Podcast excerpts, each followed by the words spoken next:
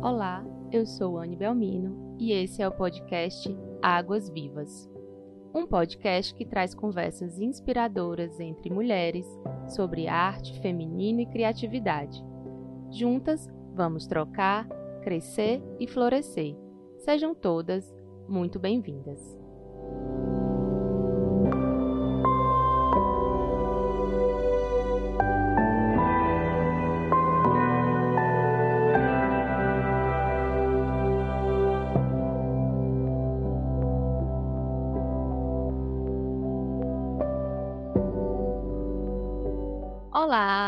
Todas e a todos. Estamos começando mais um episódio aqui no nosso Águas Vivas.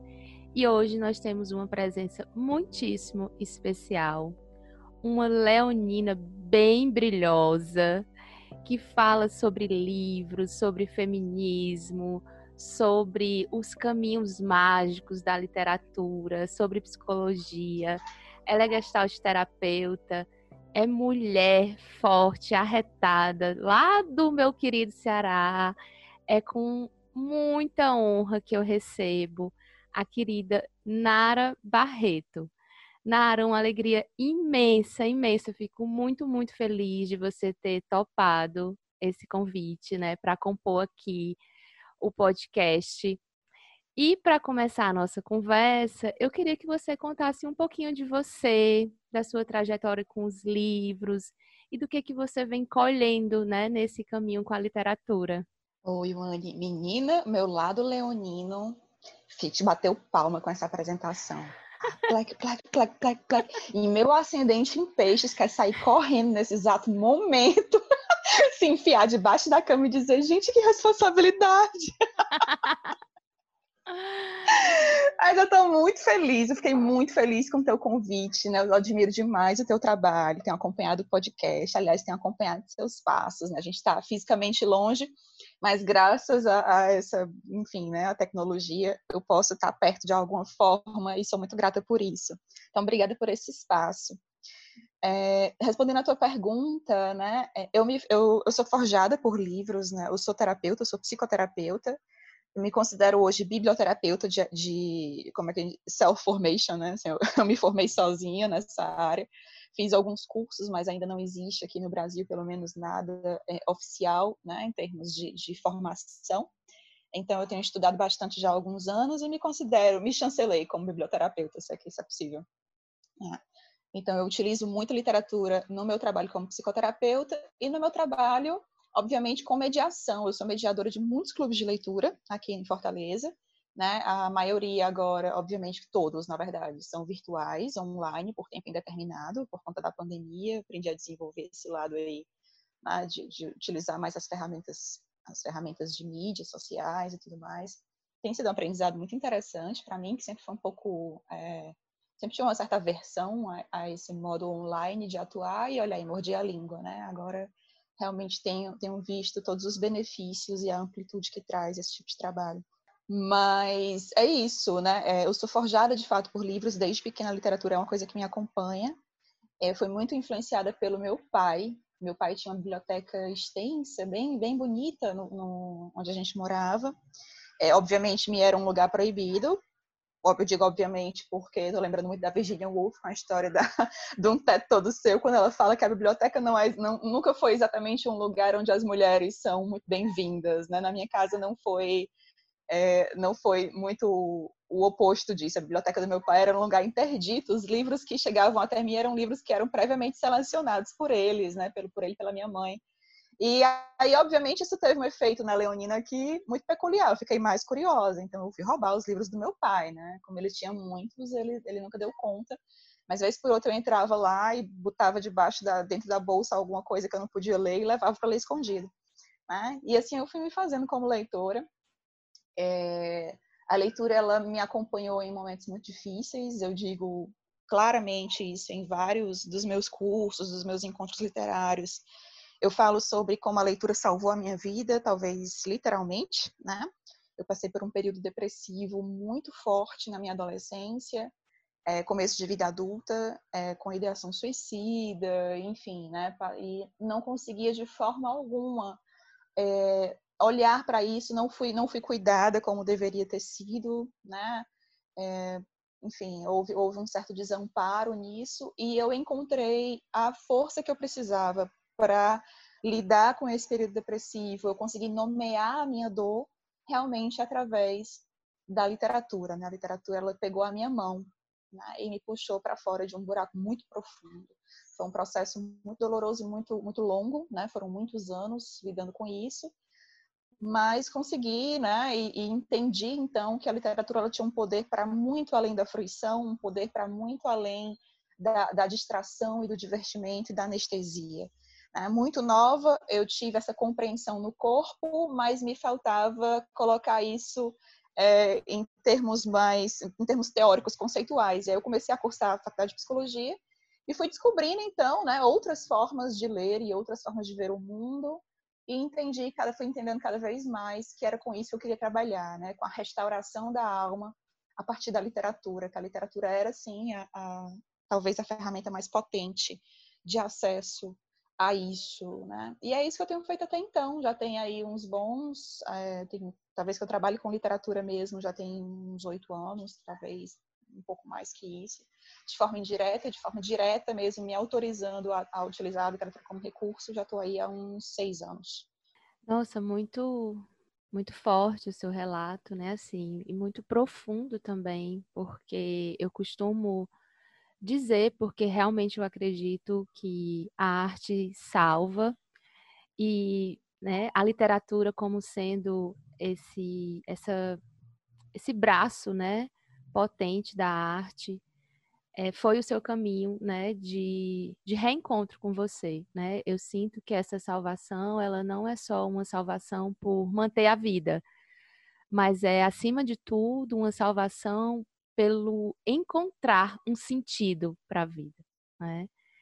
Então, muito lindo, né? E imagino que hoje, né, ao, ao olhar para os seus livros, para a sua biblioteca, estejam, estejam ali, né, retratado no, no seu QG, essa história.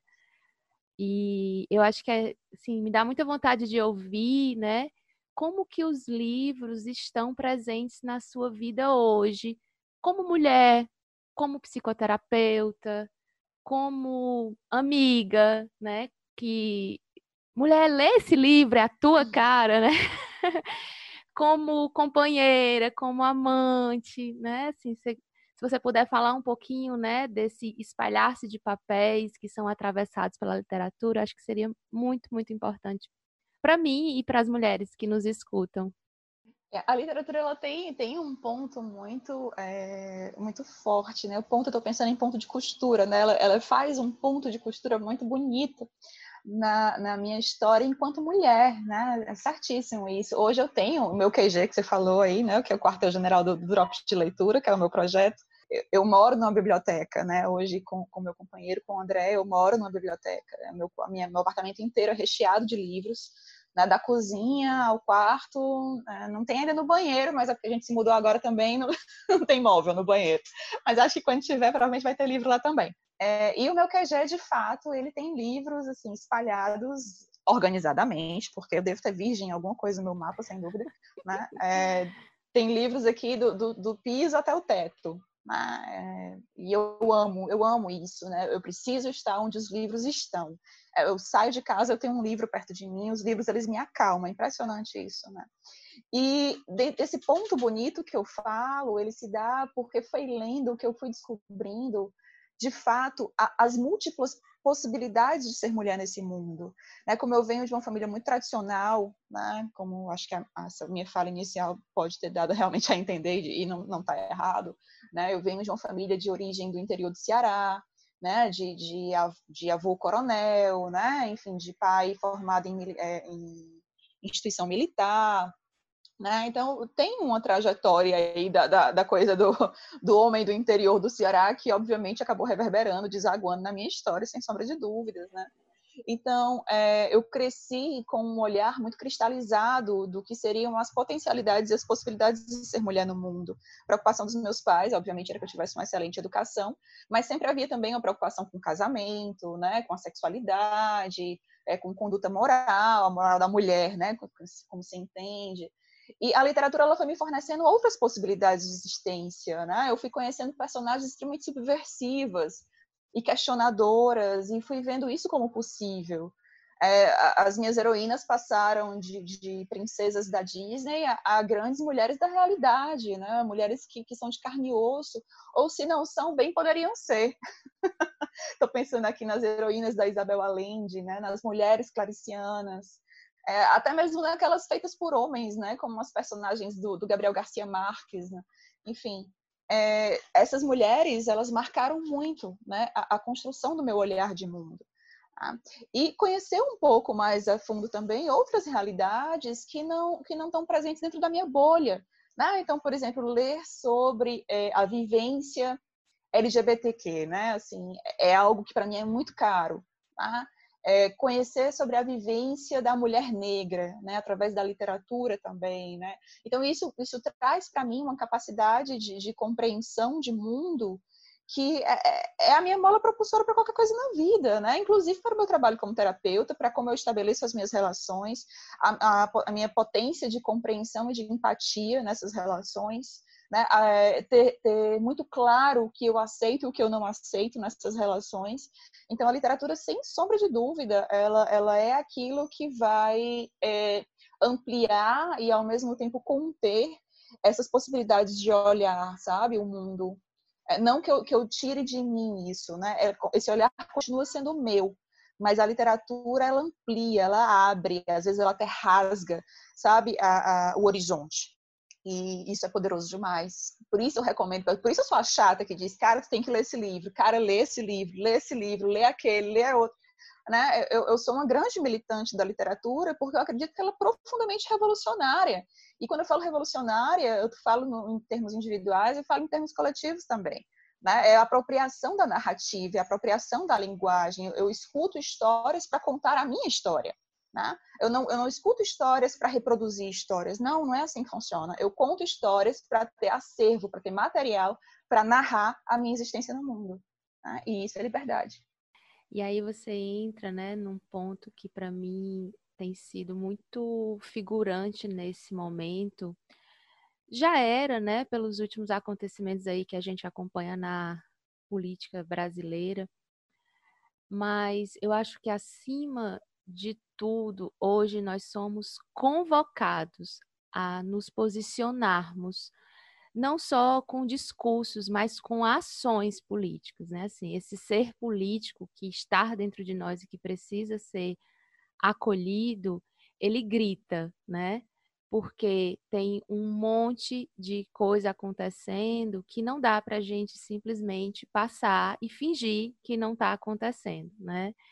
E tem surgido algo muito vivo, né, dentro das redes sociais e não só nas redes sociais, porque as redes sociais, na verdade, elas são o reflexo de movimentos que acontecem com as pessoas e com os coletivos, que são as lutas das mulheres, as lutas das mulheres negras, as lutas das minorias, dos negros, dos indígenas, enfim.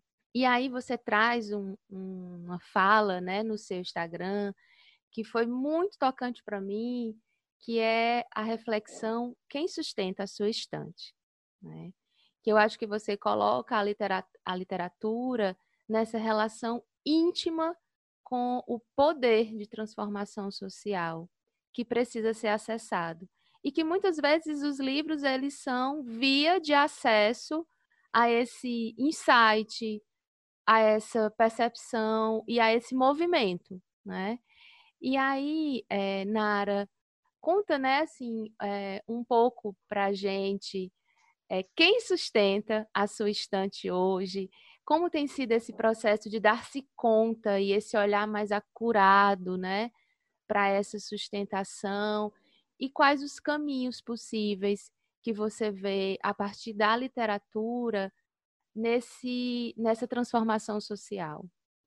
Menina, dava, acho que dava uns três episódios de podcast aí pra gente falar desse assunto, viu? Sem brincadeira, porque tem muito pano pra manga. É, é, eu, eu falo muito, né, que o, o, livro, ele é muito mais complexo do que a gente imagina.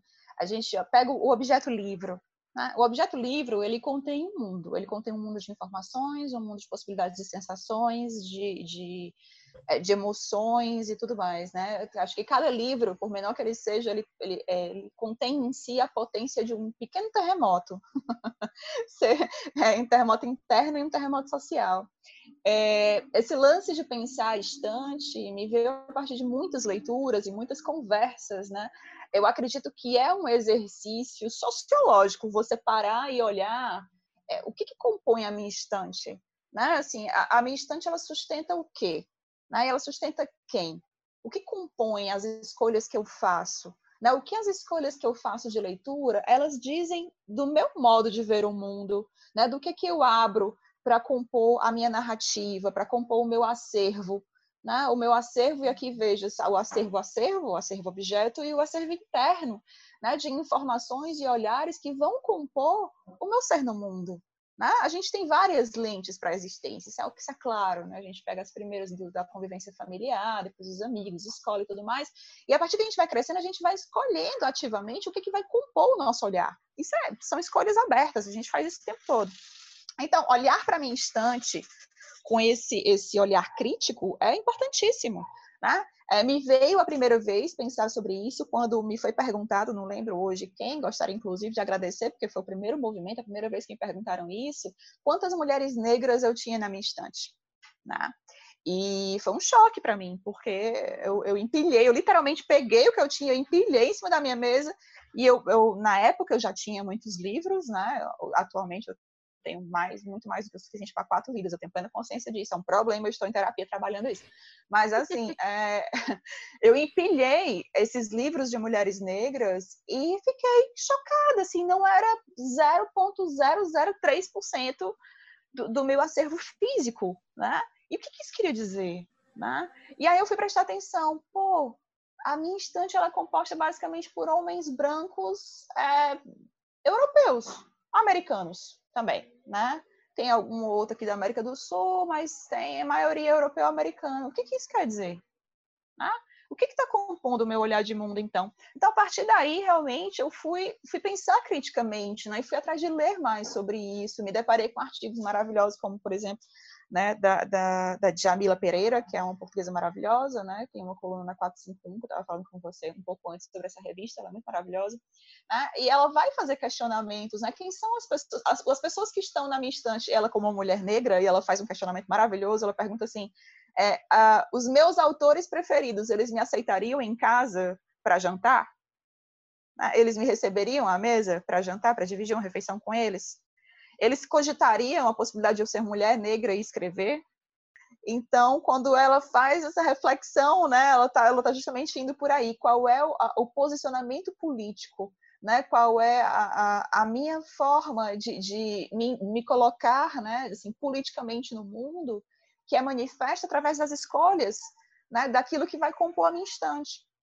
E eu acho isso é necessário, né? Eu fui ampliando isso. Então, quantas mulheres eu tenho na biblioteca?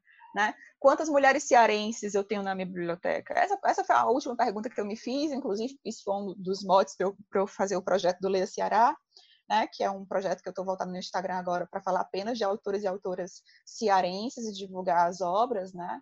Enfim, então, e, e, tem tudo a ver, sabe? Tem tudo a ver sobre a gente pensar sobre a força do feminino no mercado editorial, sobre a gente colocar por terra de vez essa história de uma escrita feminina, entender a literatura como um, plano de todos, né? Assim, uma possibilidade de uma construção humana. Enfim, tem, tem um monte de coisas pensar sobre isso. E sem falar na coisa do mercado editorial, já que eu estou falando sobre isso, né?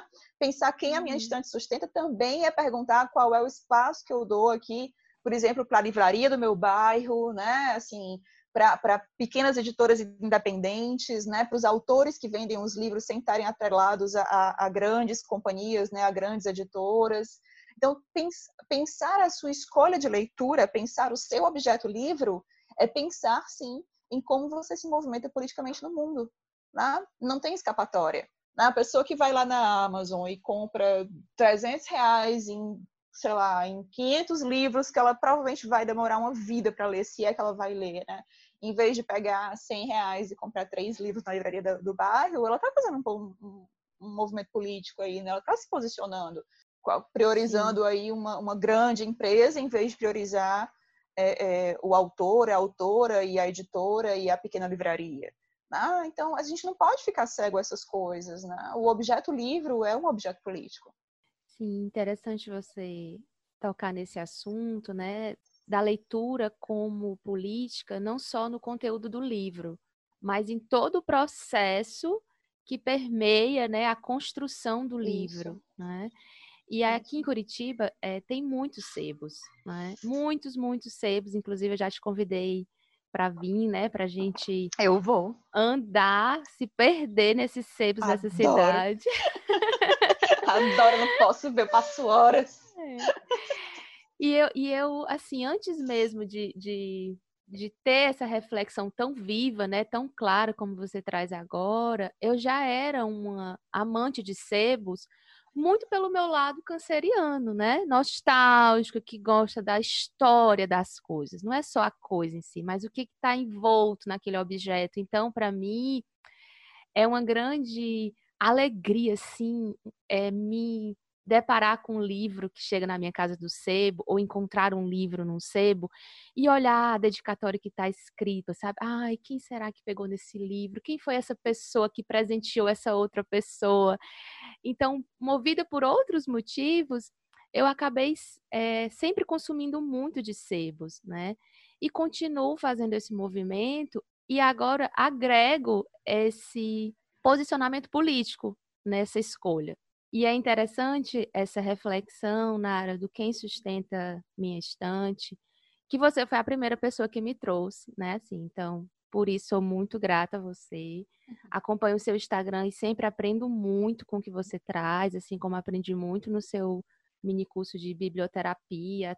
E aí, no, no, na minha observação pessoal, eu me dei conta de algo que, inclusive, o Samuel, que era dono de um sebo aí em Fortaleza, disse assim: Wani, leia esse poeta aqui, cearense. É, eu vejo que você tem muita, muita atração pelos clássicos, né? E aí, quando eu fui ver, de fato, assim, é, o Samuel tinha razão mesmo. Ele me disse isso faz uns seis anos, né?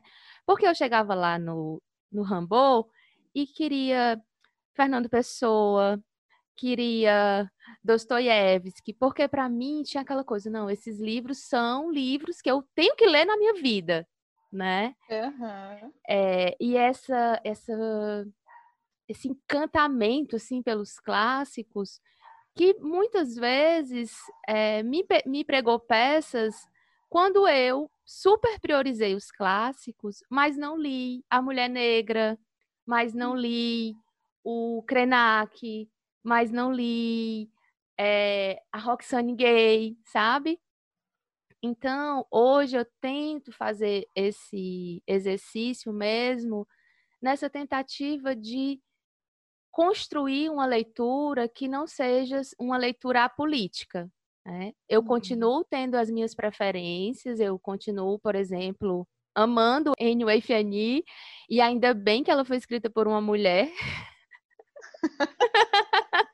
Porque eu estou, né, lendo é, uma mulher, oito livros, inclusive. É, é, é uma, uma super coletânea. Mas eu também tenho buscado sair da, da caixinha, sabe, Nara? E você é muito responsável, né, por, por trazer esses convites, que são convites muito mobilizadores de mudança. De repente você diz, é, realmente, até dois anos atrás, a minha estante também era composta de homens brancos europeus. Aqui e acolá um brasileiro, aqui e acolá um sul-americano. Mas de onde que vem isso, né? que, uhum. que referências eu, eu tive na minha vida, na minha escola, com as uhum. pessoas que me rodeavam, que fizeram com que eu caminhasse para esse lugar, né?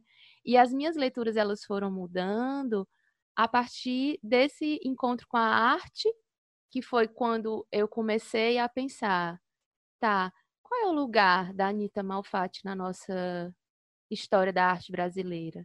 Deixa eu saber mais quem é essa mulher. Uhum. Deixa eu pesquisar mais aqui a Cora Coralina. Deixa eu saber mais quem é a Frida, né? E aí agora eu tenho feito esse, essa expansão para literatura, porque da mesma forma que o MASP, né, um dia fez uma campanha, as mulheres precisam estar nuas para entrar nos museus, né? É. A gente precisa é, refletir sobre esse lugar de invisibilidade da mulher na arte e aqui na nossa conversa especificamente na literatura. Porque Sim. as mulheres escreveram obras e obras e obras e tiveram que publicar com os nomes dos maridos, tiveram que publicar com pseudônimos. E, na pior das hipóteses, elas tiveram realmente as obras roubadas, né? E a gente nem consegue é, mensurar o quanto que de escritora mulher permanece invisibilizada até hoje, né? É, existe um, um, apagamento consciente, né? Assim, isso não é por acaso e não só consciente, mas é um apagamento violento, né? Assim, nós não fomos deixadas de lado de uma maneira passiva e isso é muito importante pontuar, né? Assim, nós fomos violentamente apagadas nós continuamos, né? Existe ainda esse processo, mas agora nós estamos cada vez mais conscientes e lutando contra. Né? E, e, e assim, tem o contragolpe, né? E aí a gente está tentando responder a isso também. Né? Porque ainda hoje, quando uma mulher ela, ela, ela tem, ela consegue né, montar o seu lugar, ela consegue estabelecer o seu local é, de, o, seu, o seu pequeno forte no meio da, no meio do maremoto que é, né, seja em que tipo de arte for, ela recebe muita porrada sim ainda. A Virginia Woolf tem um, um, uma série de, de, ensaios falando sobre isso, né? Onde é que estão as mulheres na arte? É, onde é que elas estão? Quer dizer que, que ninguém nunca produziu nada? Né? Agora, é, parafraseando a Mafalda do Quino, né, que a Mafalda diz, brinca que as crianças são frango da literatura, né, porque que todo mundo quer comer as crianças no, no, nos contos de fada, né. Uhum. Aí eu, eu, brinco dizendo que as mulheres são o frango da literatura, porque é, nós somos o objeto de estudo e de olhar de homens desde que o, desde a primeira inscrição no tabuleiro de argila, né? Assim, nós somos objeto de estudo dos homens. Os homens querem escrever sobre os nossos afetos, sobre o nosso cérebro, sobre a nossa saúde, sobre o nosso corpo, sobre o nosso comportamento, sobre as nossas leis, sobre as nossas regras, né? Desde que o mundo é mundo. Né? E a palavra da mulher, a narrativa da mulher, ela não existe, né? Assim, ela não existe durante maior parte da existência da humanidade.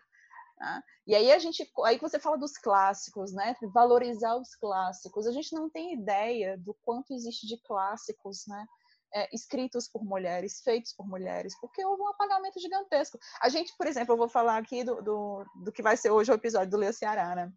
Emília Freitas. Você sabe quem é Emília Freitas? Eu não. Pois é, a Emília Freitas é uma cearense do Aracati, jaguaruana, para ser mais exata, querida, viu? Terra uhum. de mulher, é de peixeira mesmo, de risca-faca. A minha amiga Grazi, que vai escutar esse podcast, ela vai certamente corroborar e bater palmas enquanto eu digo isso.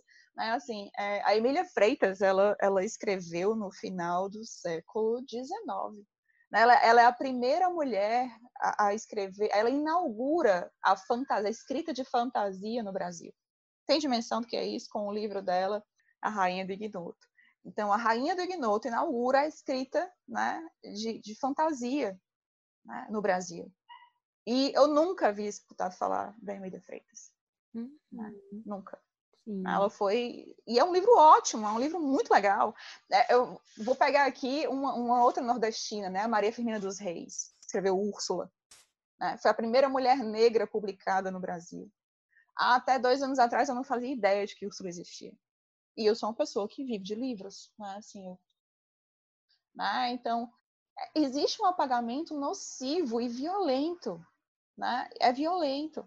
As mulheres foram privadas de, de, estudar, elas foram privadas de falar sobre qualquer outra coisa que não o ambiente doméstico, né? Assim, mesmo quando elas podiam, eram, eram habilitadas, né? Assim, chanceladas pelo mundo masculino a produzir alguma coisa, existia uma limitação para isso. Você pode falar disso, disso, disso disso, né? Assim, pronto.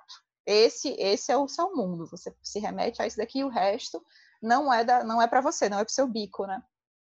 Então, eu acho que esse movimento hoje de pensar sobre as escolhas, inclusive de ler mais mulheres, é justamente para ir contra isso, né? precisamos ler mais mulheres, porque mulher tem voz. É, e essa minha mudança mesmo, né, de distante, ela vem acontecendo muito pelo meu interesse nos estudos do feminino, que são muito interligados à minha própria ao meu próprio mergulho, né, interno como mulher, de me reconhecer mulher, de prestar atenção dos meus ciclos, de acolher, né, esse esse tempo interno, enfim, de prestar atenção e a dar espaço mesmo de, de expansão para esse feminino que também é uma faceta muito invisibilizada, né? Não é só a mulher na, na literatura ou na arte que, é que vem sendo invisibilizada no tempo, uhum. né? É a mulher em todas as suas esferas, né? O feminino mesmo, em, to, em todas as suas manifestações. E aí, partindo desse ponto, já que já chegamos nele, é, fala um pouquinho para a gente, Nara, porque eu sei que você tem muitos projetos, né? Em torno da ancestralidade, junto com a queridíssima Carol Maia. Tem o coxa de leituras, né, que, que vem sendo ampliado e que durante um ano, mais de um ano, né, se, se, se formou como um projeto de leitura do livro Mulheres que Correm com os Lobos, né? Então, é, para mim é muito vivo no trabalho de vocês duas, de forma individual e quando estão juntas também, essa teia entre os feminismos, o feminino e a literatura, né? Então, se você puder contar um pouquinho, né, de como que você vem compreendendo esse entrelaçamento, quais são os aprendizados já colhidos, quais são o, os caminhos, né, que você que você pensa em adentrar, né? Eu sinto que você está numa fase de, de profunda assim, criatividade, né, com os projetos que estão nascendo, o Pangeia, o Leia Ceará, os cursos. Então tem sido muito lindo, né, acompanhar o seu desabrochar e eu sinto que vem muita coisa ainda potente, transformadora para nós mulheres, né, nesse campo aí da literatura e do feminino. Uhum. É, eu acho que você sabe tão bem quanto eu, né? Eu, talvez até melhor, porque artista nata, né? Eu leio, você produz. Mas, enfim, é, a arte ela é um espelho do tempo, né? Então, assim, a arte, a, literatura, por exemplo, é um. Vixe, passando uma moto aqui do lado de casa, mas enfim. É, ela é um registro histórico, né? ela é um registro afetivo. Ah, então, a, a, a literatura, ela, o manejo da literatura acaba sendo um, uma ferramenta muito interessante para se pensar, como eu falei, né? É, seu posicionamento no mundo. Então, é, mexer com livros e, e, e, pensar sobre o que é ser mulher no mundo hoje, né? É, para mim tem sido muito rico encontrar parceiros como a Carol, por exemplo, né, para produzir e pensar sobre foi extremamente transformador na minha vida, na, na minha vida profissional, sem dúvida, né? Mas no, no meu crescimento mesmo, pessoal, né? No, no meu, no meu transformar-me em mulher, né? Porque existe, já diria Simone de Beauvoir, né? É um, é um, o que eu parafraseio aqui do meu jeito, né? É um, é um movimento constante do se dar conta do que, que é ser mulher no mundo. Né? Quando a gente fala do feminino, dos feminismos, eu até colocaria os dois no plural, né? Assim, dos femininos e dos feminismos, né? É, o que é ser mulher, então? O que define esse feminino? Né? Quais são os contornos desse feminino, afinal de contas? Né? O, que, que, é, o que, que me é imposto enquanto ser mulher? O que, que é meu propriamente? O que, que é construído coletivamente? O que, que isso tudo tem a ver com empoderamento, por exemplo? Né? Com liberdade, com atuação, com responsabilidade? Né? Então, é, a literatura ela, ela, me fornece material para refletir e pensar sobre tudo isso, mas a literatura não só a literatura, mas a troca sobre a literatura. Então, é, acho que é um ponto comum dos meus projetos é que todos eles, sem exceção, eles não se fecham, eles são sempre um convite ao diálogo. Né? principalmente diálogo entre mulheres, meu público majoritário. A minha fala, eu falo isso sem problema algum, né? Assim, a minha fala, ela de fato é voltada para mulheres, né? Porque eu, sou eu, né? Assim, é, é, eu estou na verdade em busca de mim, né? E eu, eu só posso me achar nesse coletivo, né? É, é, não tem outro caminho, é um mergulho para dentro, mas um mergulho para dentro, e aí eu cito aqui Natalie Rogers, né? Assim, tudo que é profundamente pessoal é universal.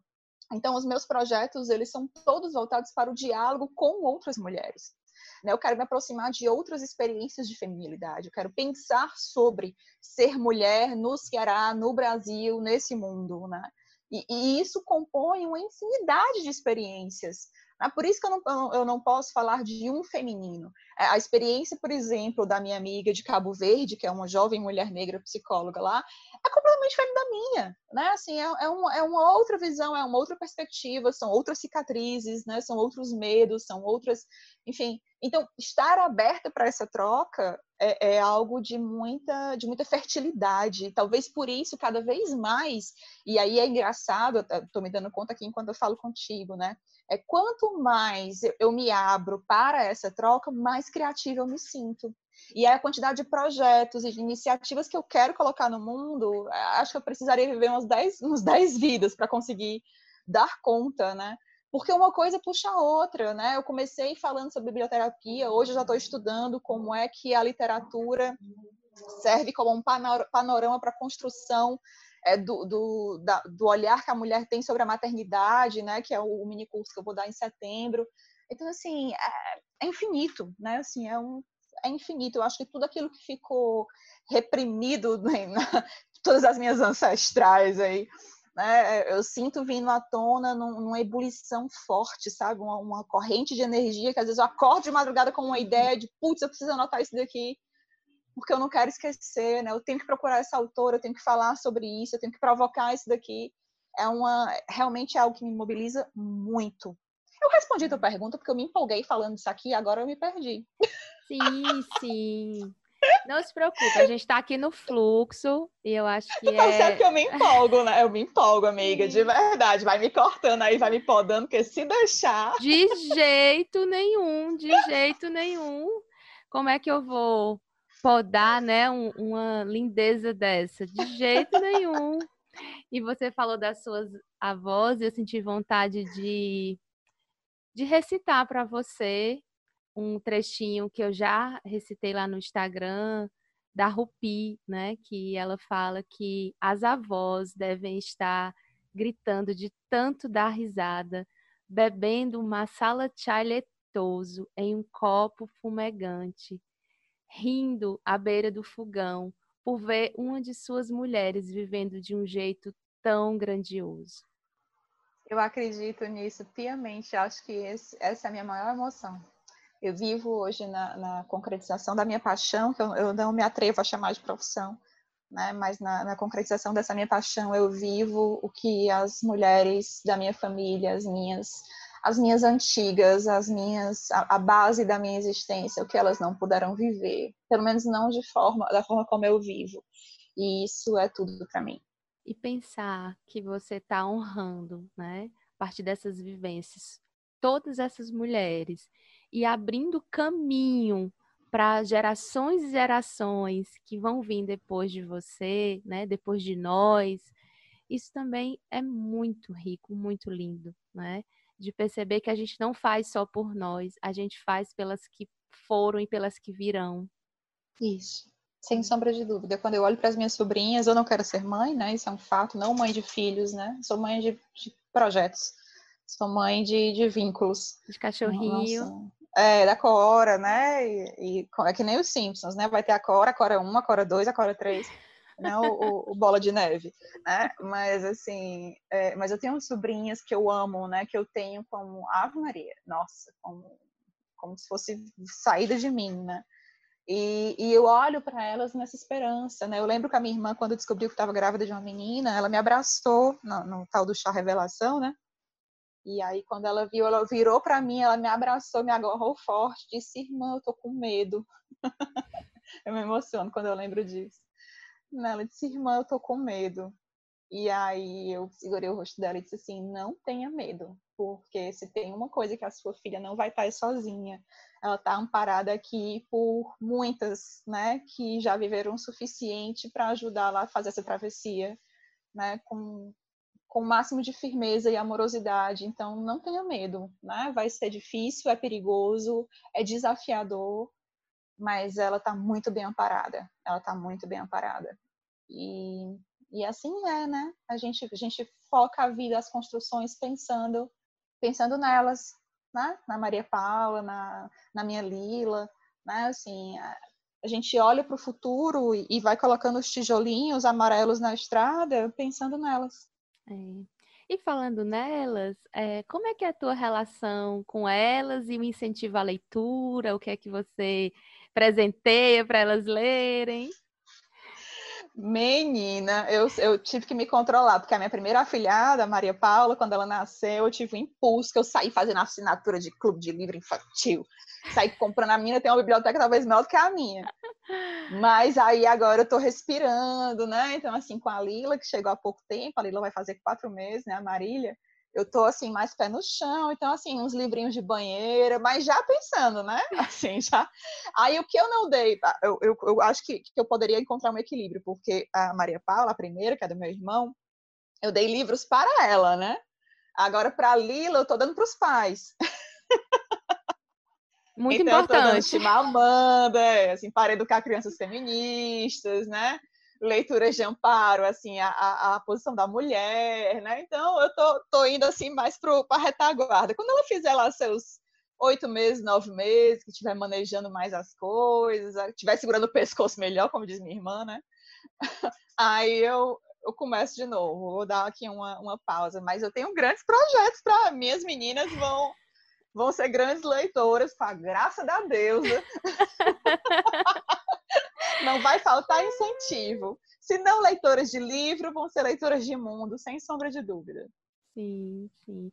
E eu acho que a, que a leitura, né, assim, como incentivo mesmo dentro do ambiente familiar, você, apesar de não poder pegar os livros do seu pai, tinha esse incentivo visual, né, através da biblioteca sim. dele e a curiosidade que te, motiv que te motivou a, a roubar alguns livros é de fato essa base formadora para essa leitura crítica do mundo, né? Porque a gente encontra muita história, é, a gente encontra muita política, a gente, como a gente vinha falando, né? A gente encontra muito, muito conteúdo re reflexivo na literatura que muitas vezes não estão ali nos livros de história do colégio, não. porque aqueles livros de história, enfim, fazem parte de uma cultura, são escritos, né, uhum. né, por uma elite branca que não quer Isso. o empoderamento de uma população. É, não, é, é, é, e a gente, a gente lê a política dos livros mesmo sem se dar conta, e eu acho que essa é a grande magia sedutora, né? É são as pegadinhas, que eu digo, os livros têm armadilhas para os leitores incautos. que até os livros mais suaves você pega assim, não quero uma leitura aqui descompromissada, né? É, em algum lugar vai ter uma, uma marrazinha, né? Vai ter alguma coisa, uma sementinha que vai ser plantada para um, um, pensamento crítico. Em algum momento isso vai vir, né? Sementinhas são plantadas. Quando isso vai florescer é no tempo de cada um. Mas todo livro tem isso potencial. Né? E tu falou uma coisa engraçada do, do, roubar os livros do meu pai, só queria dizer, eu faço essa confissão agora publicamente, assim, tenham cuidado comigo, porque até hoje eu roubo livros mesmo. Ai, meu Deus! É, assim, eu tenho esse problema, gente, eu sou uma pessoa muito legal e eu, eu tento realmente me comportar de uma maneira bem ética e tal, mas eu roubo livros dos meus amigos, né, da família, sala de espera. Olha, se você vai me atender, caro profissional, e você tem livros na sua sala de espera, sinto me dizer. Se eu, provavelmente eu vou levar, né? Assim, Sim. se eu gostar, porque eu sou essa pessoa, tenho muitos livros roubados em casa, gente. Muito. Posso ser sua advogada agora? Diga. advogada de defesa. A partir desse, dessa confissão, né, da ré, é, eu preciso dizer que há também muita generosidade nessa pessoa, porque ela rouba de uns para distribuir para outros, né?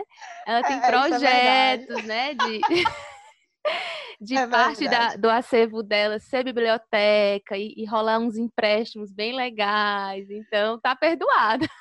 Não, eu sou, eu, sou uma, eu, eu, falo isso com, com muita clareza também, assim, eu, eu, eu roubo mesmo, gente, mas eu dou também, eu, eu, tenho, eu levo, eu, eu distribuo caixas e caixas de livros, sem brincadeira, as pessoas, elas, elas graças a Deus, elas estão encontrando aqui no meu QG, né, ou na minha pessoa, é, um, um, quase assim como se fosse um, um, ponto de distribuição, né? Então eu recolho livros vários, né, de, de várias pessoas que estão se desfazendo, querem, sei lá, né? Aí eu faço triagem, aí faço distribuição para bibliotecas comunitárias, para projetos, enfim. Né? Eu estou sempre atenta a quais são os projetos que estão recebendo e eu vou distribuindo. Tem um lugar aqui na minha biblioteca pessoal, que no, no meu QG, que é um lugar só para guardar os livros de distribuição. Ficou um pouco aqui durante a pandemia, porque eu não queria arriscar, obviamente, né? Mas já estou começando a higienizar tudo também para mandar logo aqui para um projeto do livro livre. Então tem isso. Obrigada, Mônica, por me lembrar. É, gente, olha, eu roubo, mas eu, eu, eu, sinceramente, eu faço, olha, eu faço o meu melhor, viu? Faz mesmo, eu sou advogada e testemunha. e eu acho que você tocou num ponto muito interessante, Nara, que é do acesso à leitura, né? Uhum. Nós sabemos que vivemos numa sociedade com privilégio de classe, com abismos muito grandes, e que a literatura não chega para todo mundo, que livros não são baratos e que muitas vezes há pessoas, né, em lugares mais distantes ou até mesmo nas capitais, mas que não têm poder aquisitivo, desejosas de ler, ou que, ou que esse hábito poderia ser despertado se houvesse ali um estímulo, se houvesse uma biblioteca legal no bairro, se a pessoa pudesse ter, de fato, né, acesso a esses livros com mais proximidade. Então, é, eu senti da gente conversar um pouquinho agora é, sobre caminhos possíveis que nós enxergamos para que os livros possam chegar nas pessoas, em todas as pessoas, né? E também nas mulheres, obviamente. É, não é do interesse né, dos nossos políticos, né, não é interesse do nosso sistema fazer com que a literatura seja algo acessível. Né, isso é muito claro, né, sempre foi assim. O nosso governo, é, com, talvez com algumas brechas de ar, sempre foi, em vias gerais, governo, um governo opressor. Hoje, mais que nunca, né, não preciso comentar essa, a barbaridade que está acontecendo. Né? Mas, enfim, agora está crasso, um negócio escancarado, sem vergonha nenhuma, né? Mas enfim, vá, volta. Enfim. É...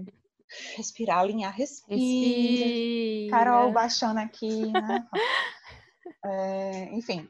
É, pois é, mas aqui no Ceará, no meu país Ceará, tem uma coisa muito bonita acontecendo já há algum tempo, né? Que é a, a assim, a avalanche linda, maravilhosa de, de bibliotecas comunitárias.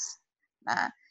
Pessoas é, é, de, de, como é que eu vou dizer, né, se, se, organizam em seus bairros, né, professores educadores da, população civil mesmo, sabe, se organizando para montar verdadeiros centros belíssimos de arte e cultura, né? E aqui tem, tem um projeto lindo do Thales e da mãe dele no Curió, né? Que é a Biblioteca Livro Livre Curió. Tem o pessoal do Barroso. Menina, tem o pessoal da Sabiaguaba. Tem tantas, tem tantas. Eu poderia listar pelo menos aqui umas 10, tá? É, eu não vou falar todas porque eu tenho medo de esquecer alguma e, e, sair como a chata da história, né? Mas assim, mas tem muitas, muitos projetos. Tem a Anitta, maravilhosa, que tem um projeto belíssimo, que é o Livro Livre Ceará, né, que, trabalha justamente com isso, né, com, com projetos de levar a literatura para os locais mais inacessíveis, mais, mais difíceis, desde instituição, instituições né, como presídios e hospitais, a escolas públicas né, que, que têm um déficit mais acentuado, né, enfim, é maravilhoso, né, de colocar geladeiras no meio das praças, e não só nas praças aqui do, do centrão, né, que a gente chama da aldeota, do do, daqui não, perdão, né, porque hoje eu sou parangabers, né, moram, moram em outro bairro, né? Mas nos locais, mesmo na periferia, né? nas, nas comunidades ditas periféricas, né? Então, tem todo esse movimento aqui que é muito bonito, né? Que apesar do, do, do governo, né? Apesar das instituições formais, funciona como ah, nada mais revolucionário do que esses projetos, ó, nada mais revolucionário.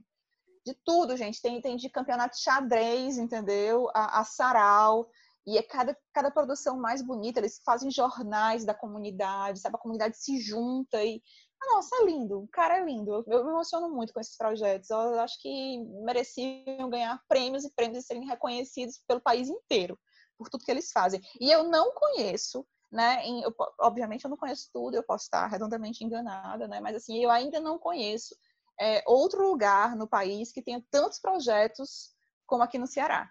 É impressionante. É impressionante a quantidade de projetos abertos, gratuitos, né, de incentivo, não só à leitura, mas de incentivo à escrita também. Né? É, editoras independentes que, que, acreditam e que se esforçam, né, e que vão botam a cara no sol mesmo para produzir. Tem a Aliás, que é uma, uma editora só de mulheres, para publicar só mulheres. Né? Gente, é muito lindo isso. Nossa, eu sou muito orgulhosa da minha terra, muito orgulhosa do meu povo, porque o povo forte, mano. O é. povo danado, viu? Ave Maria. É. E é muito interessante você lembrar, né? Porque além da, das iniciativas que você citou, além das editoras, né? Assim, a gente tem também muitos lugares com projetos de circulação de livros. Muitos e muitos e muitos clubes de leitura. Né? Muitos. Né? Clubes de leituras, inclusive na, nas praças dos bairros mais periféricos, né?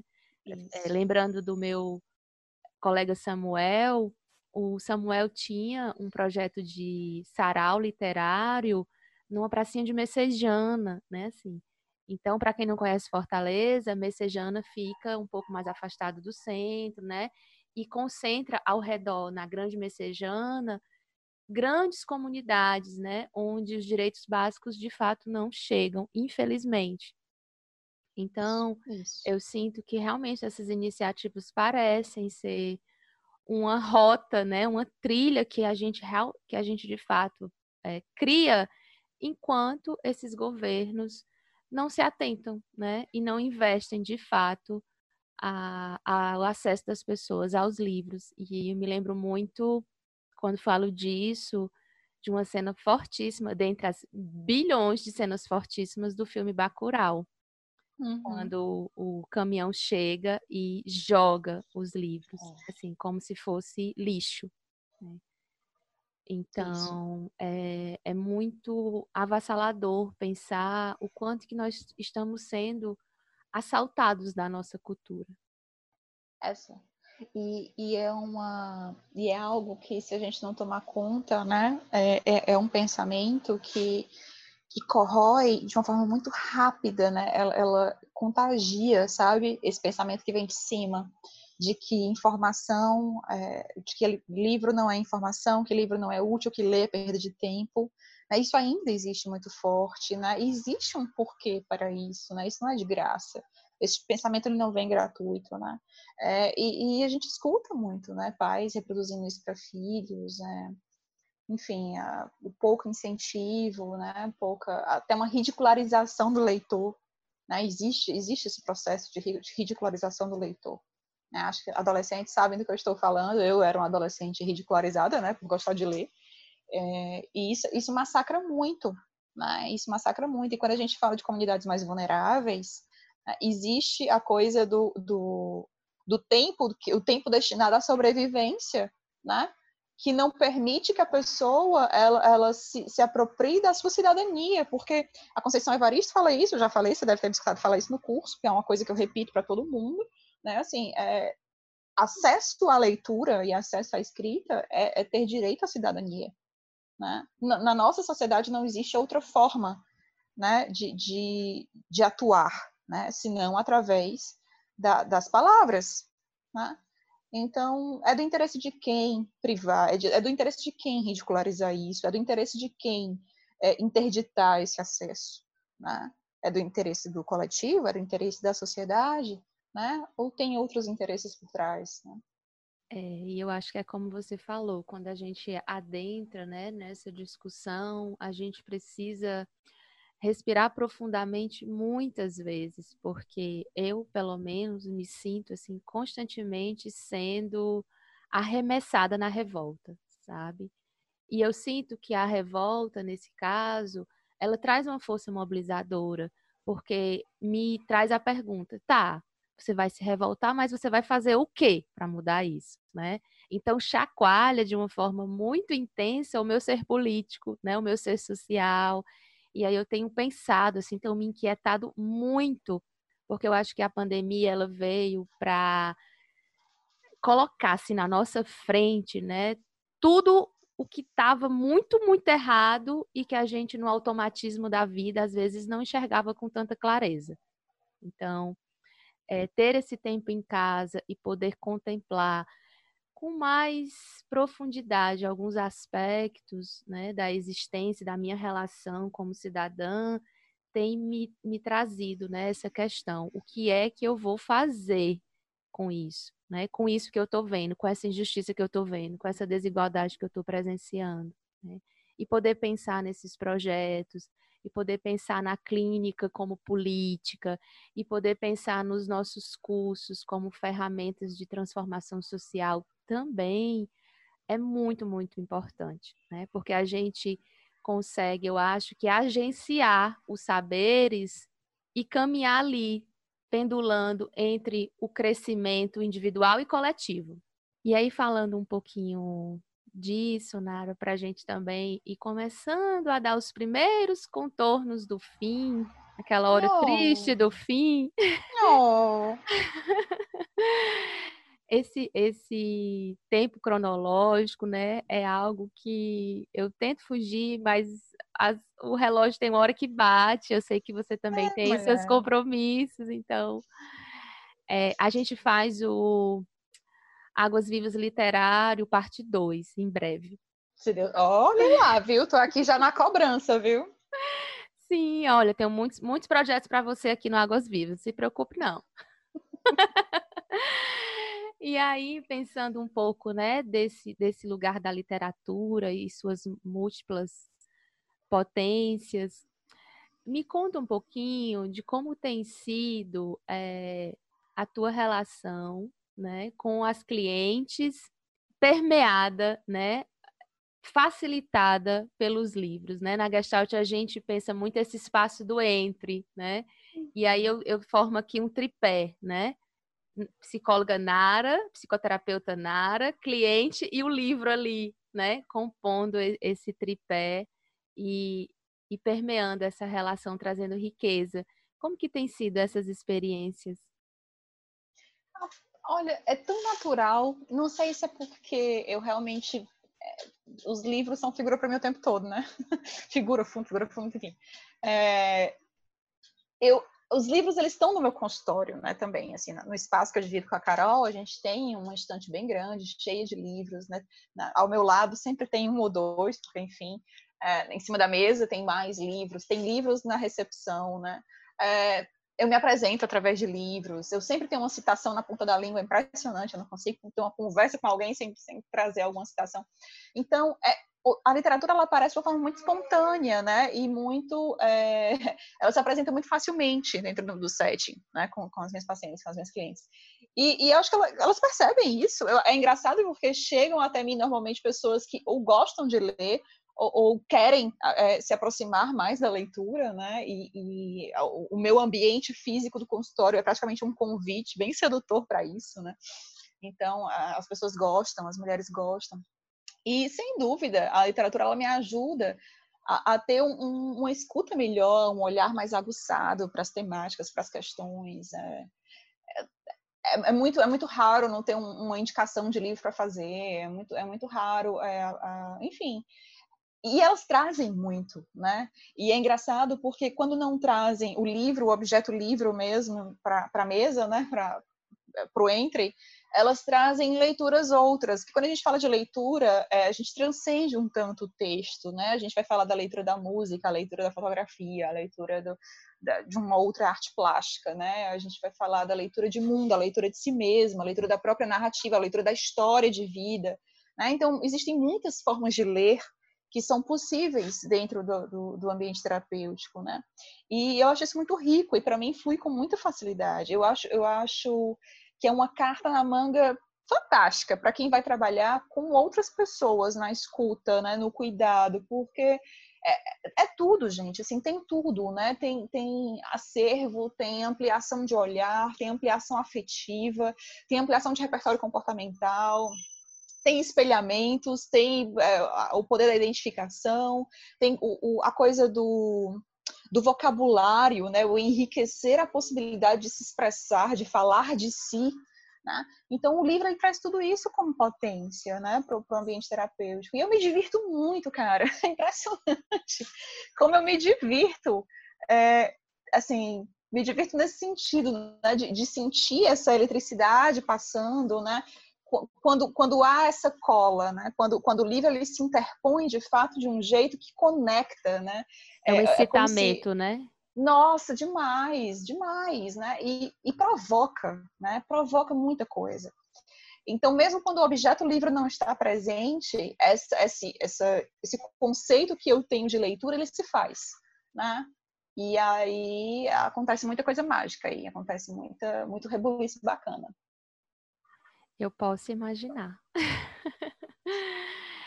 é, e é muito lindo te ver falar, porque eu realmente sinto é, uma transpiração de paixão, né? Uhum. Porque eu tenho prestado muita atenção nos discursos e na verdade do, dos discursos. E tenho me atentado muito ao meu poder intuitivo, né? Ao feeling que faz com que eu me conecte ou não com, com alguns movimentos, né? De algumas pessoas, Sim. assim, principalmente nas redes sociais que é onde a gente não tem essa energia do físico, né, para sentir. É, é, é importante. é muito importante. E mesmo que a gente, né, não, não hoje não esteja na mesma cidade e, e se encontre, né, principalmente de forma virtual, a forma que você escreve, a forma que você traz a leitura na sua vida, no seu trabalho, tem uma vibração de amor mesmo, né? Então não tem como não ser seduzida e não ser capturada. Inclusive, vou te contar da, da sua última, seu último grande feito na minha vida. Valha, meu Estava Deus! Estava eu. Estava eu, de forma despretensiosa, vendo cinco stories, né? Eu só costumo ver cinco stories. Por vez, né? Para não ficar presa no buraco negro chamado todo, Instagram. É. é. Uhum. Aí drops de leitura, né? Livro preferido com armas sonolentas. Eu disse, gente, livro preferido, então preciso ler o livro preferido de Nara Barreto. É preferido nessa temporada, né? Porque nunca me pergunte qual é meu livro preferido, porque eu fico louca, né? Então, assim, é nessa temporada com armas sonolentas, sem dúvida. Sim, temporada, temporada 2020, né? 2020 ah. entre julho e agosto, é, sem dúvida. e aí eu disse, preciso preciso ler esse livro. Aí você já tinha tido um outro feito anterior, porque depois do mini curso de biblioterapia eu comprei um Kindle. Ah, e aí é muito fácil comprar livro no Kindle, né? Você clica, um clique, você compra o livro. aí eu tava olhando, paquerando com o livro, aí Marcelo, puf, comprou o livro. Pronto, presente meu para você. Aí eu, oh. gente do céu, vou ler. Aí comecei a ler primeiro capítulo, mulher. O quanto que eu chorei naquele primeiro capítulo. E aí no segundo e no terceiro, minha Nossa Senhora. E li o finalzinho do livro ontem. E cheguei no final do livro e continuei lendo as notas e não sabia que estava lendo as notas, achava que estava lendo ainda o livro de tão mexido. Mas não deixa de ser. É, não deixa de ser, mas eu pera, eu acho que a história terminou, calma, deixa eu voltar. E fui reler de tão mexida que eu tava. Aí eu disse, gente, que livro é esse, minha Nossa Senhora? Vou precisar de uma vida para processar essa leitura. Então, realmente, assim, essa, essa paixão que você traz é contagiante, né? E eu sinto que tem uma importância muito grande, não só na minha vida, mas na vida de muitas pessoas que se interessam pela leitura a partir da sua empolgação, que vão buscar livros a partir das suas indicações, que quando você faz aquela brincadeirinha nos stories, né, me fale um sentimento que eu te indico com a leitura, né, é uma generosidade, porque é um trabalho é, biblioterapêutico, né, ali é, envolvido. É. Então, é muito, muito lindo, né? Ver essa relação viva, potente, energizada com, com os livros, com a literatura, enfim, na vida. É, eu sou, eu acho que vem, eu nem sei te dizer, eu não sei te dizer de onde isso vem. Eu acho que deve ser de vir de outras vidas. É de fato uma identificação muito grande. Eu nunca imaginei que eu pudesse, por exemplo, é, fazer. Tanto é que eu, eu tenho medo de chamar isso de uma profissão por mais que eu ganhe meu dinheiro, eu ganho meu dinheiro com literatura, né? Eu dou meus cursos, né? Eu, dou, eu faço os meus clubes, eu tenho minhas coisas, então eu ganho dinheiro com isso, né? Eu me sustento muito com isso também. É, é, é, o, que, é o que valida meus estudos, né? É o que paga meus cursos, é o que paga minha casa, né? Enfim, mas eu, eu não consigo chamar isso impressionante, eu não, não consigo dizer, eu estava conversando com o André um dia sobre isso, eu não consigo dizer, é o meu trabalho, é, ó, engancho aqui na língua, né? É, é, tão fluido, é tão fluido que, que não, né, é, é uma gratidão que eu tenho também com a literatura, sabe, por tudo que ela me dá, que eu, eu acho injusto, eu acho muito injusto que as pessoas não sintam o que eu sinto. assim, eu acho muito injusto. Eu, por mim, eu queria que todo mundo pudesse experimentar um pouco disso, sabe? Desse arrebatamento, desse encontro, dessa que, que às vezes é um desespero também, sabe? Quando a realidade ela se coloca de uma maneira muito pá, né? Muito presente, muito concreta, através também da experiência literária. É, também dá, é desesperador muitas vezes, mas eu não trocaria isso por nada. Né? Eu, não, eu não trocaria essa experiência por nada. E se, se existe uma maneira mais piedosa de entrar em contato com isso, eu acho que é pela arte, sim. Porque ela, ela, dá, ela dá o concreto né? Ela dá o desespero e ela dá a corda para você sair, né? Ela, ela mostra o caminho, né? Então, como, como poderia ser de mais compaixão do que isso? Né? É mágico mesmo.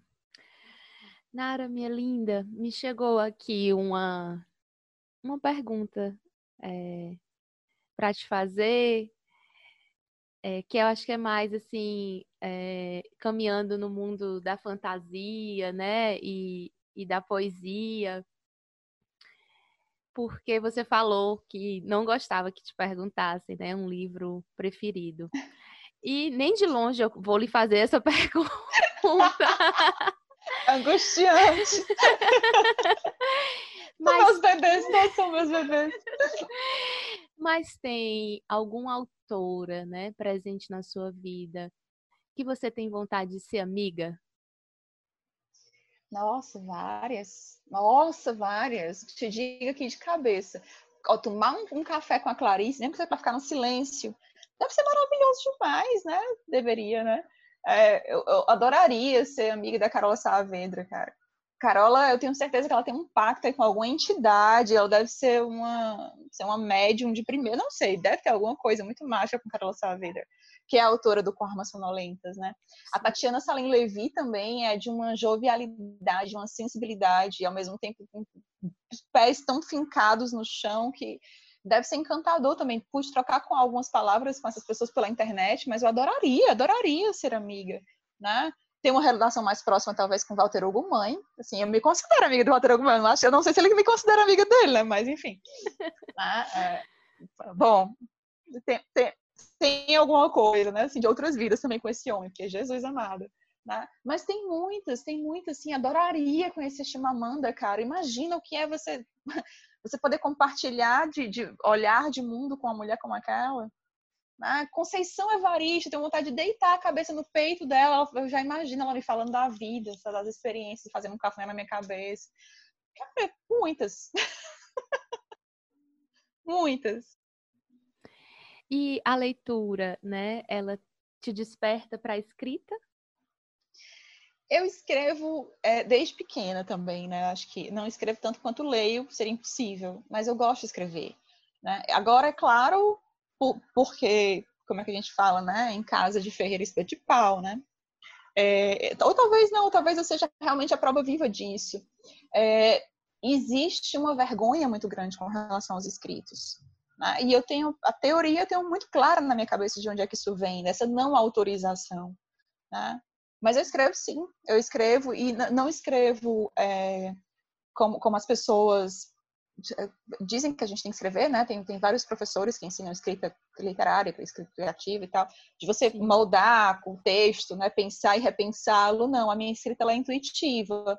Né? Então eu, tenho, eu, eu, sou tomada, né? Eu acordo com, com uma coisa, eu pego meu celular, escrevo, pego meu caderno, escrevo e eu não olho de novo. Eu não, eu não olho. Eu guardo quase tudo, mas eu não olho. Né? Então tudo que eu escrevo é escrito de uma vez, eu não, não volto para revisar. Uhum. E eu gosto muito de brincar apenas com as palavras, né? Eu não, eu não procuro forma. Eu só brinco, né? Eu só, eu só boto para fora algo que vem quase pronto. Uhum. Né? Mas sim, respondendo a sua pergunta, eu escrevo sim. Eu entendo, porque a minha relação com a escrita é muito parecida com a sua, né? É tanto que a autora que eu mais me aproximo é a Ana Holanda, que traz o conceito de escrita afetuosa, que, que tem a ver com memórias, com vivências, que é isso que uhum. brota, né, de uma forma muito natural. E eu brincava, né, antes, quando eu dirigia, de que muitos textos eu escrevia enquanto eu dirigia, porque eles ficavam prontíssimos na minha cabeça, só esperando o momento de eu parar e colocá-los no computador, no caderno.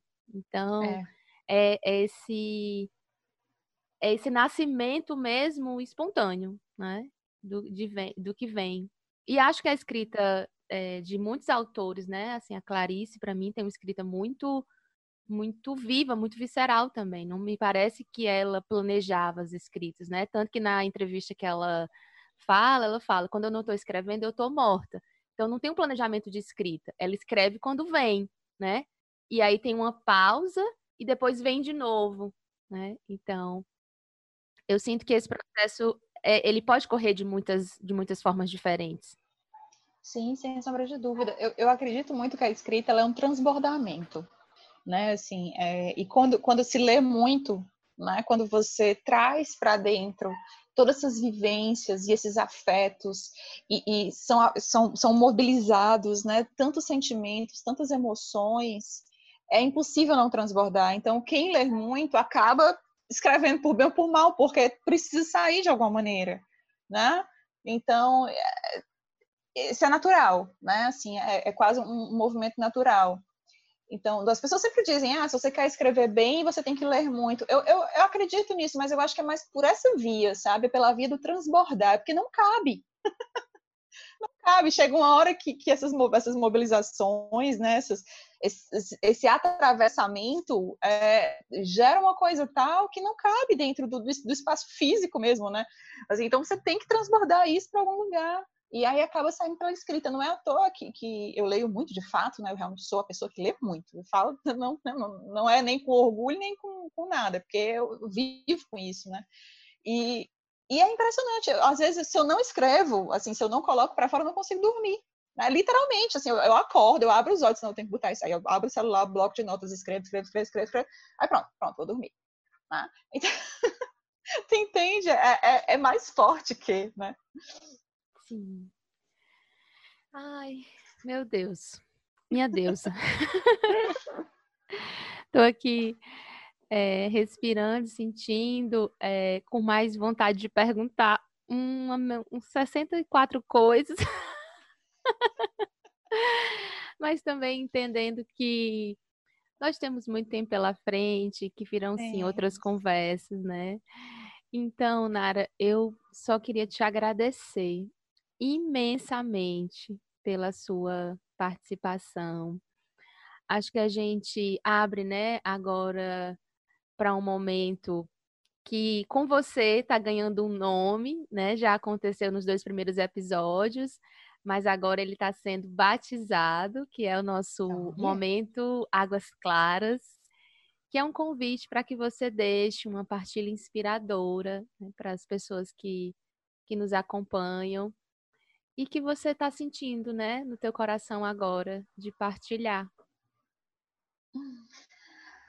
Ai, é, eu, eu acho que eu não poderia, ou até poderia, mas eu não quero encerrar de outra maneira esse nosso encontro sem deixar um pedacinho daquela que eu acho que talvez assim ela vem sendo, né? Ela tem sido um, uma, um, uma grande ponte né, entre a minha experiência e a experiência de tantas outras mulheres, inclusive a minha ponte contigo, né? Eu sinto que a gente tem esse esse, esse laço em comum que é da Clarice, né? Então eu, eu tenho aqui ao meu lado uma das minhas citações favoritas dela, né? Que é do, de um dos meus livros favoritos dela, que é A Paixão Segundo de H, que eu já li e reli 500 vezes, sinto que preciso ler e reler mais 500 para tentar ter a dimensão do impacto que esse livro tem na minha vida.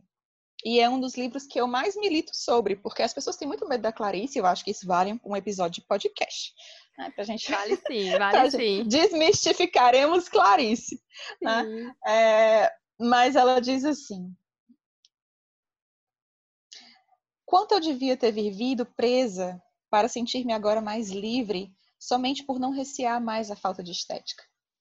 Ainda não presinto o que mais terei ganho, aos poucos, quem sabe, irei percebendo. Por enquanto, o primeiro prazer tímido que estou tendo é o de constatar que perdi o medo do feio. E essa perda é de uma tal bondade, é uma doçura. Quero saber o que mais ao perder eu ganhei. Por enquanto, não sei. Só ao me reviver é que vou viver. Mas como me, me reviver, se não tenho uma palavra natural a dizer? Terei que fazer a palavra como se fosse criar o que me aconteceu? Vou criar o que me aconteceu. Só porque viver não é relatável, viver não é vivível.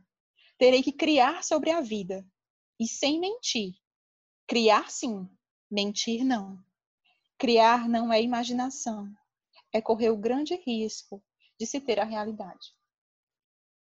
E eu deixo essa citação com você, com vocês, com o coração cheio de gratidão por esse momento é de uma beleza ímpar. E para mim é super importante esse acolhimento, esse espaço, Ana. Então, muito, muito obrigada. Ai, ai, nossa senhora, né? Eu também sou apaixonada por Clarice, como você falou, né? também uma grande admiradora desse livro. E eu acho que a Clarice, ela tem um poder de nos tocar sempre, né? em vários lugares. Né? Então, é, toda vez que eu releio, né, ou entro em contato novo, ou contato com algo que eu já vi muitas vezes dela, eu me sinto é, tocada. Então, quero te agradecer profundamente por trazer esse toque, né? Esse toque que arrepia e que mexe, movimenta. E eu sinto que isso é crescimento. Quando a gente dá espaço, né, para acolher o que chega assim, de forma tão viva, a gente dá o primeiro passinho desse processo desafiador e também muito belo de crescer. Assim, sem sombra de dúvida. E crescer junto é tão bom. É, muito.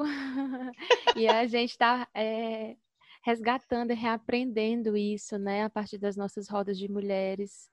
Isso tem sido um, muito, muito forte para mim.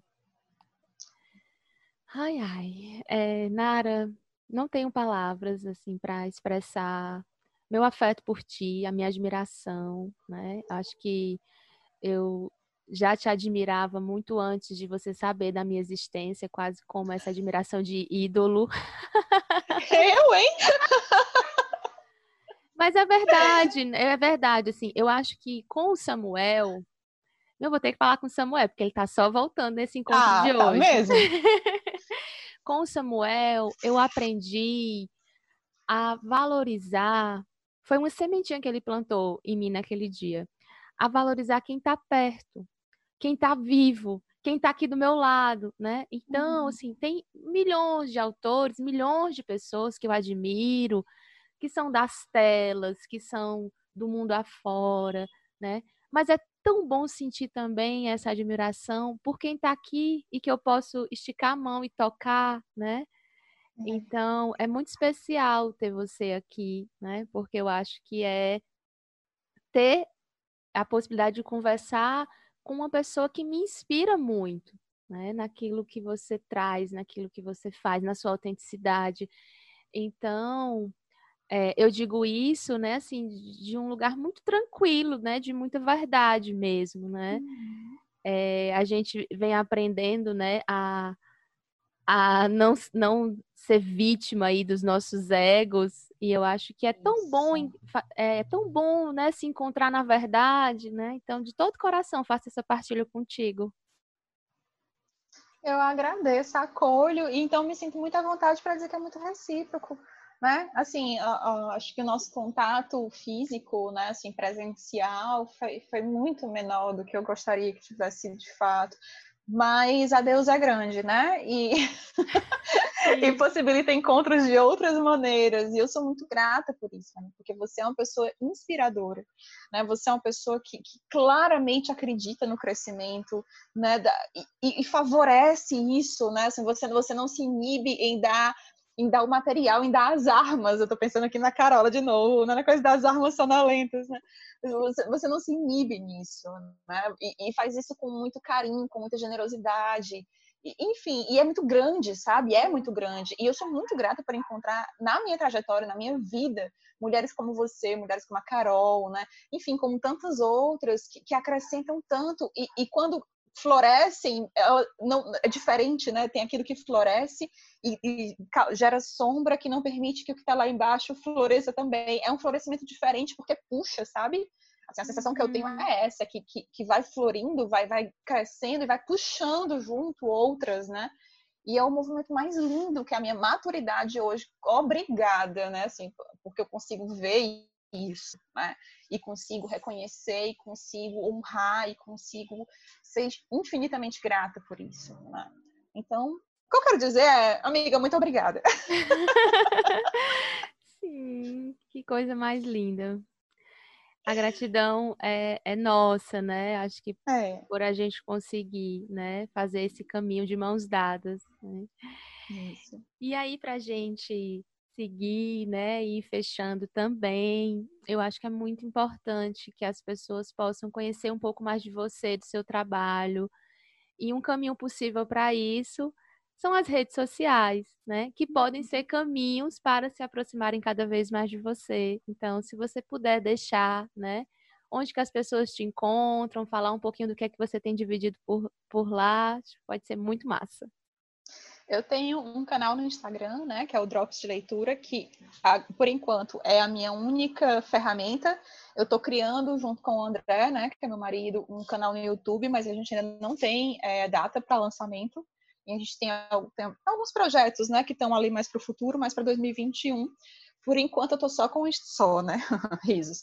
Eu tô com o Instagram, porque Jesus amada. É Quase que não dá. Coisa. É muita coisa, pois é. Mas eu tô com um drops de leitura e lá eu faço a divulgação, né? Não só dos livros que eu leio, eu, eu tô sempre falando sobre o que eu tô lendo e indicando, né? E tal, e brincando com as pessoas, movimentando esse o gosto, né? O prazer da leitura. E divulgo também as minhas iniciativas, né? É, como por exemplo os clubes de leitura, que são vários, né? É, são, são vários para todos os gostos. Eu tenho um clube de leitura para Clarice Lispector, né, que é o CEO Clarice, que eu estou facilitando junto com a Alice Frota, que é uma amiga querida. É, tenho o clube de leitura do, do pacote, que é um clube de assinaturas. Tem o clube da, o meu clube, o clube Natal, que eu chamo, né? Foi onde eu surgi como mediadora de leitura, que é o clube da Sublime. Tem, tem vários, né? É, tanto show, como mediadora, de palavras, né? né? É, o show com palavras, com as meninas, com a, com a Vanifer, né, e com a Grazi, que é quando a gente se reúne para tomar cerveja e falar de literatura feita por mulheres, né? É muito bom. E a gente está fazendo isso virtualmente. Amanhã tem, inclusive, né? Não sei quando uhum. pode podcast para lá, gente, mas fiquem atentos que é muito legal o show com palavras, é muito engraçado, é muito bacana. Tá? E tem os cursos também, né? Os mini cursos. Eu normalmente eu faço uma costura, eu tento fazer nesses mini cursos costuras entre literatura e psicologia, né? que são as minhas duas paixões, são as minhas duas áreas de estudo. Então eu falo de biblioterapia, né? Eu falo de, de, de é, panoramas literários, falo de como, de clubes de leitura também, né? Que as pessoas têm, têm dificuldade de, de criar, de manter, de, de mediar, tem, tem, tem, muito medo ainda em torno, em torno disso, né? De se colocar nesse holofote, colocar nesse lugar. Então, eu, eu, ofereço tudo isso como eu chamo de mini curso, mas é sempre, é sempre, sempre, invariavelmente, é sempre um convite para construir junto, né? Eu não tenho nada pronto, não tenho nada, nada, nada delimitado, assim, né? É sempre uma abertura para construção coletiva. E tá lá, tá rolando e tá todo mundo convidado para acompanhar e partilhar comigo, apesar de dizer que o meu público é feminino, ele é mesmo. Mas muitos, muitos, alguns, alguns dos projetos também, né? Eu aceito homem, sim, vai, eu não, não sou assim tão carrasca, não. Sim, eu acho que esse movimento dos homens, né, se aproximarem quando a gente deixar. É, quando. Ah, peraí, tu tem seu tempo, né? Eu acho que é importante porque acho que tem muita desconstrução que acontece nessa partilha, né, entre as masculinidades e as feminilidades, né? Mas, Sim. enfim, isso fica para outro episódio. Isso é outro episódio, sem dúvida, viu? Um outro episódio, sem sombra de dúvida. Sim, sim. Nara, muito obrigada. Eu sinto, né, que o seu trabalho tem uma potência enorme. Então, pessoas conheçam Drops de Leitura, conheçam mais da Nara e se apaixonem junto com ela cada vez mais pelos livros e pelas possibilidades terapêuticas, né, que estão presentes nesses personagens, nesses encontros, enfim. Muita, muita gratidão a gente vai fechando, né, o terceiro episódio do Águas Vivas por aqui. Em breve teremos muitos, muito mais conteúdos. A Nara com certeza vai voltar. Vai voltar de sim, vai voltar dividindo a mesa com outras pessoas, né? Para o debate ficar ainda mais caloroso. Então, um beijo grande e até breve.